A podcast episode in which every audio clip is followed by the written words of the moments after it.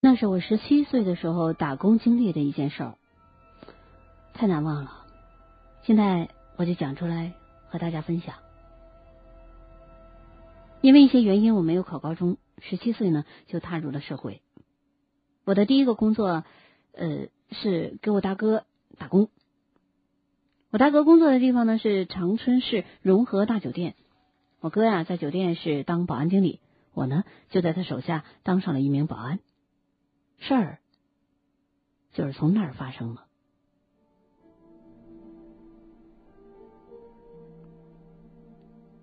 我在酒店当了一个月的保安，过得还不错。后来啊，大哥说酒店老板又开了一个药店，因为刚开始装修，不少的装修材料堆到楼里边，但是没人看着，怕丢了，需要人去看管，问我去不去。因为那个地点呢是在全安广场附近，离家呢比较近，所以我二话没说就答应了。大哥说好，收拾一下，明天去报道吧。我回到保安室和几个哥们一说，朱哥他们一听完，脸色就变了。三儿啊，你真要去啊？当然啊。那个三儿啊。你你不信鬼吧？不信呢？你不怕啥吧？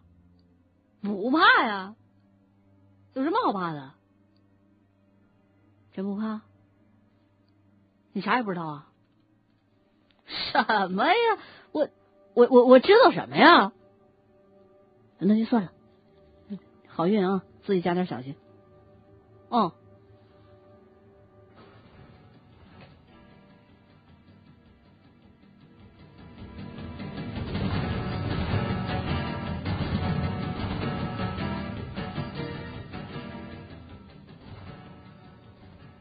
第二天上午九点多，我就到了药店。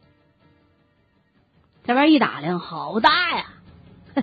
老板把大楼的一二层都买下来了，足有四五千平方米。进门之后，接待我的是一老头，姓李，我管他叫李大爷。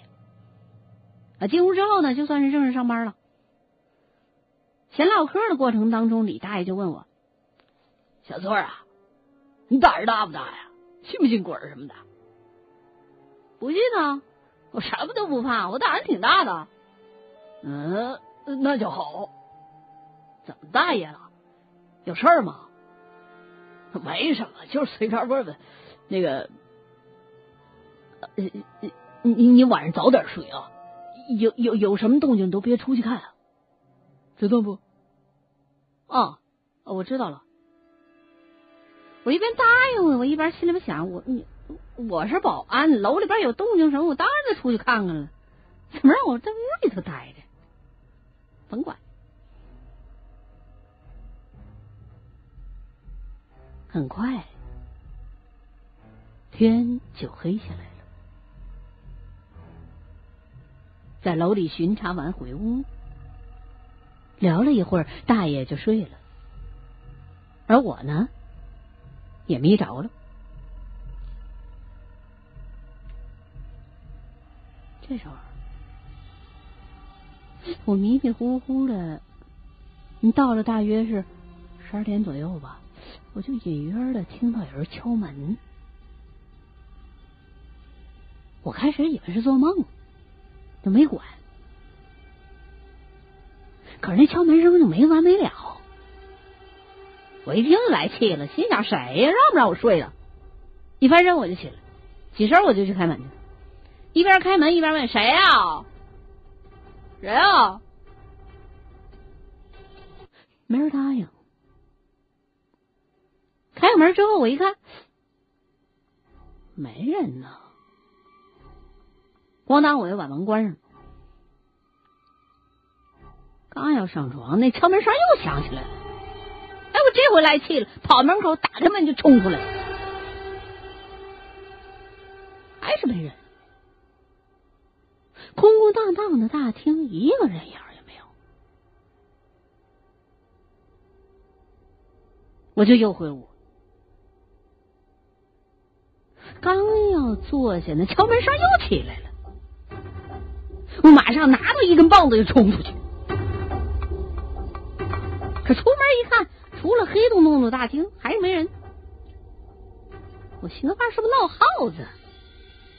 就把门口细细的就查了一遍，还是没有。这时候我就感到有点害怕了，赶忙把大厅和值班室的灯全开了，然后就回屋躺下了。你别说，这下啊，还真真就没敲门声，这一宿啊，也就非常非常的顺当的过去了。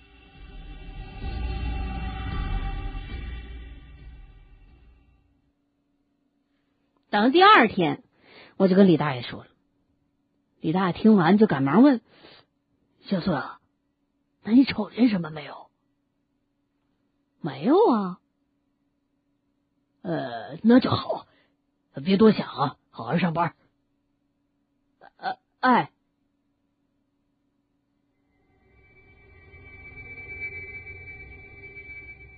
就这么着，又过了几天，马上就阴历的鬼节了。晚上呢，李大爷就跟我说：“小翠啊，明天就鬼节了啊，买点烧纸，在大厅烧一下啊，保平安。”哎呀，没事儿，大爷，我什么都不信。这烧那玩意儿干什么呀？哎呀，孩子，听老人话，还是烧点吧安全。没事，不用烧。大爷听完，也就没再说什么，叹了口气，就走了。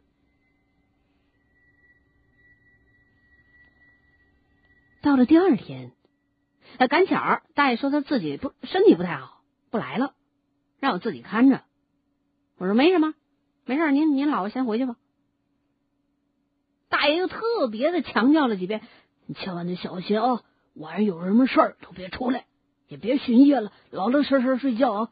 千万千万别出来啊！我这满口答应下来，但是呢，我就当时再怎么的，再怎么说，我也没想那么多。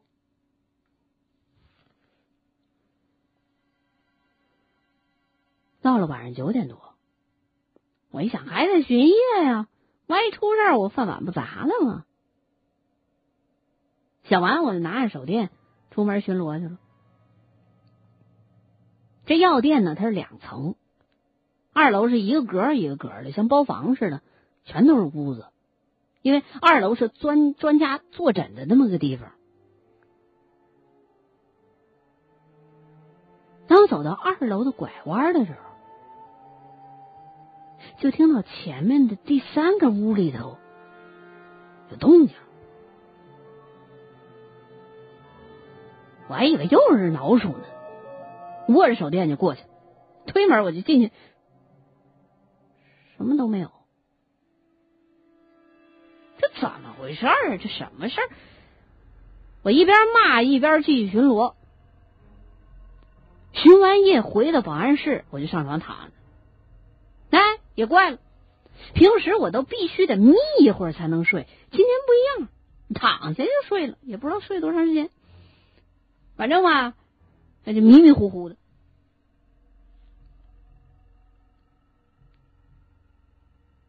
这时候就听到好像有人在那哭，一会儿高，一会儿低的，好像是女的，还不止一个。我在被窝里边迷迷糊糊的应了一声。谁呀？没人回答，还在那哭。我一翻身起来，穿好衣服，拿着手电，为了安全，我还带上胶皮棍子。出门之后，仔细一听，又没动静了。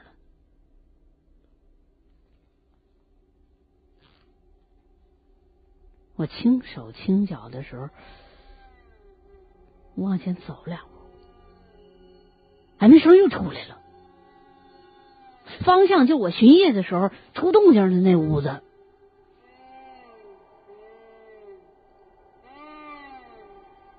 我就摸过去了，心想：要小偷，我一棒子就把你拿下。摸到门前，啪一脚把门就踹了，不动。定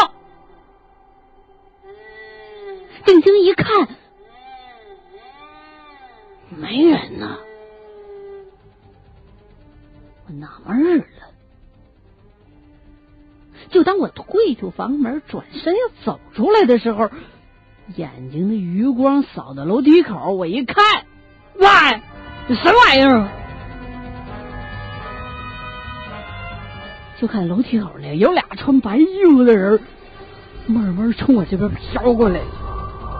我脑子都炸，脊梁骨那汗一下子就出来了，大脑一片空白，我身体都不听使唤了。眼瞅那俩玩意儿越来越近，我攒足劲儿，一转身就从那二楼上就蹦下去。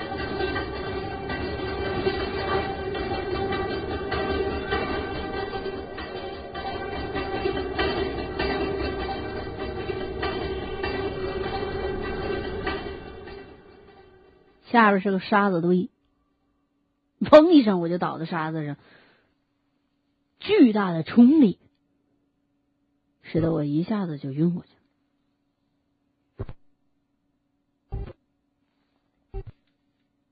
等到我醒来的时候，是在医院的病床上，四周啊围着我亲戚。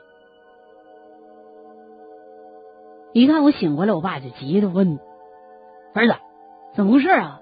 啊，出啥事了？”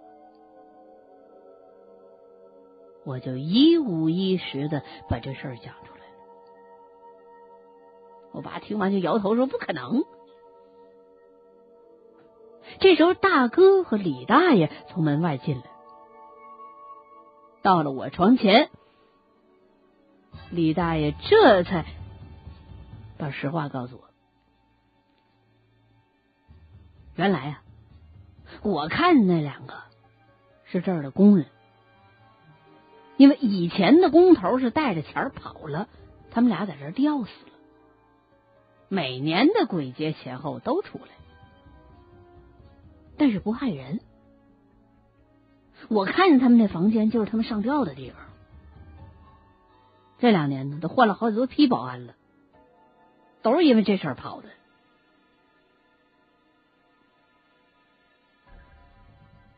小嘴啊，我都说了不让你出来走动，还让你烧点纸，为的就不就就就不让你碰见他们啊！结果你不听，说到底出事儿了吧？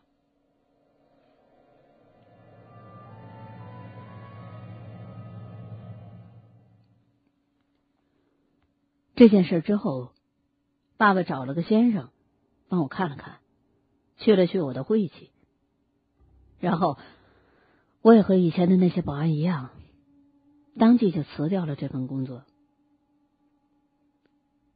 这事儿都过去五年了，可是在我脑海当中留下的印象还是那么的深刻，有的时候做梦还能梦到。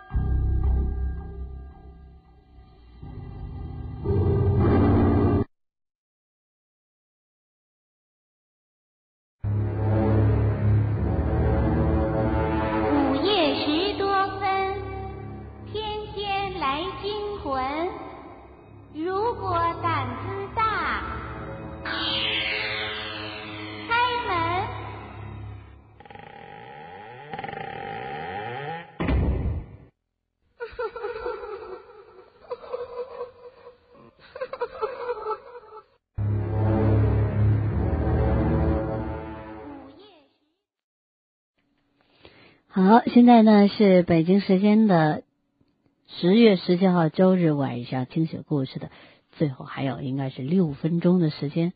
那这六分钟的时间可以说对我们来说非常的短暂，不过呢，青雪还会珍惜，将会给大家在今天的听雪故事真人秀节目当中为您带来。听我在这收拾稿子呢啊，为您带来最后一份是程中林给大家写过来的，呃，有他的真实经历。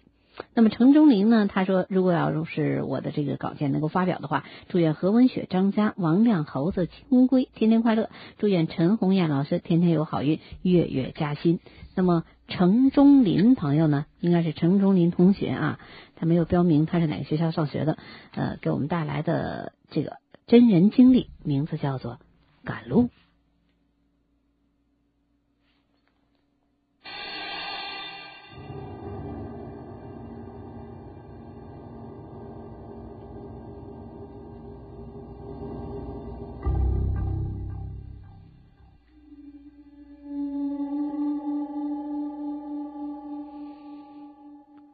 这事儿发生在我姥爷身上，在那时候，也就是文革的时候，我妈妈只有十岁左右。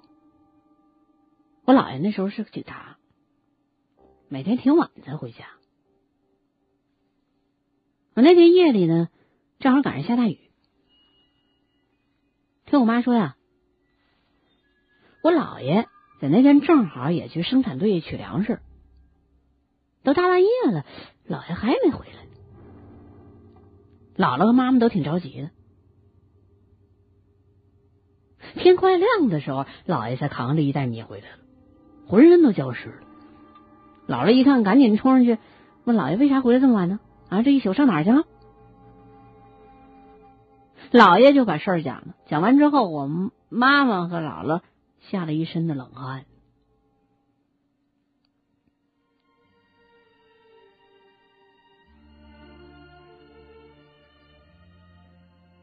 那天夜里，话说我姥爷扛着大米赶紧往家走，正好赶上天下大雨，姥爷看不清前面道就凭着记忆呢往家赶。这时候啊，突然这姥爷前面那个路啊，就变得特别的清楚、亮堂，哎。其他的四周呢，都黑漆麻乌的。老爷没管那么多，就往亮的地方走。越走越亮，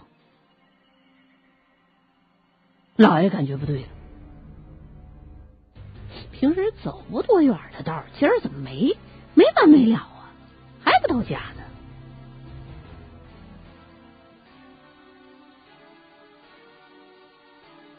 不知道走了多长时间，哎，这天啊都渐渐亮了，雨也停。等老爷看清道的时候，那头根一下就炸起来了。他发现自己正在一坟圈子里边绕弯呢，眼瞅自个儿那脚印一圈一圈的就印在那坟头的周围。听说这叫鬼打墙啊！遇到这种情况啊。老辈人讲说，往天上看，你原地呃站一会儿就好了。